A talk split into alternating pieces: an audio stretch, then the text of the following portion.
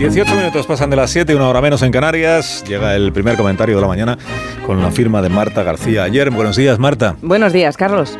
El Gobierno ha aprobado en el Parlamento una reforma de pensiones valiente para garantizar el equilibrio del sistema.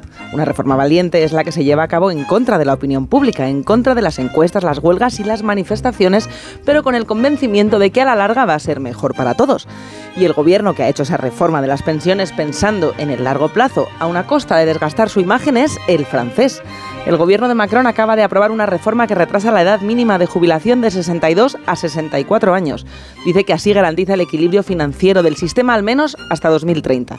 Y la calle está en pie de guerra contra esta medida, por polémica. En Francia nadie duda de que mejore la sostenibilidad. La duda es si Macron puede ganar las elecciones después de algo tan impopular o será tanto malestar lo que dé definitivamente alas a Le Pen.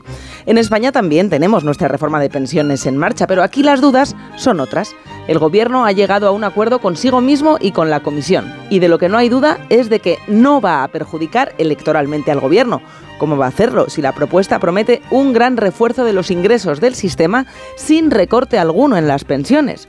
Si además logra desactivar la idea de la insolidaridad generacional prometiéndole a los jóvenes que esta reforma solo la pagarán las rentas altas, resuelto el problema.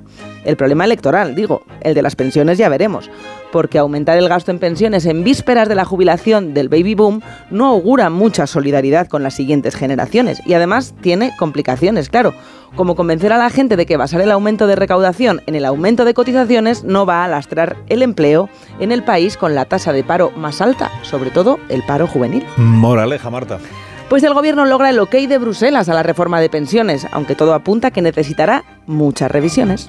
Son las 7 y 20, son las 6 y 20 en Canarias. ¿Escucha usted Onda Cero?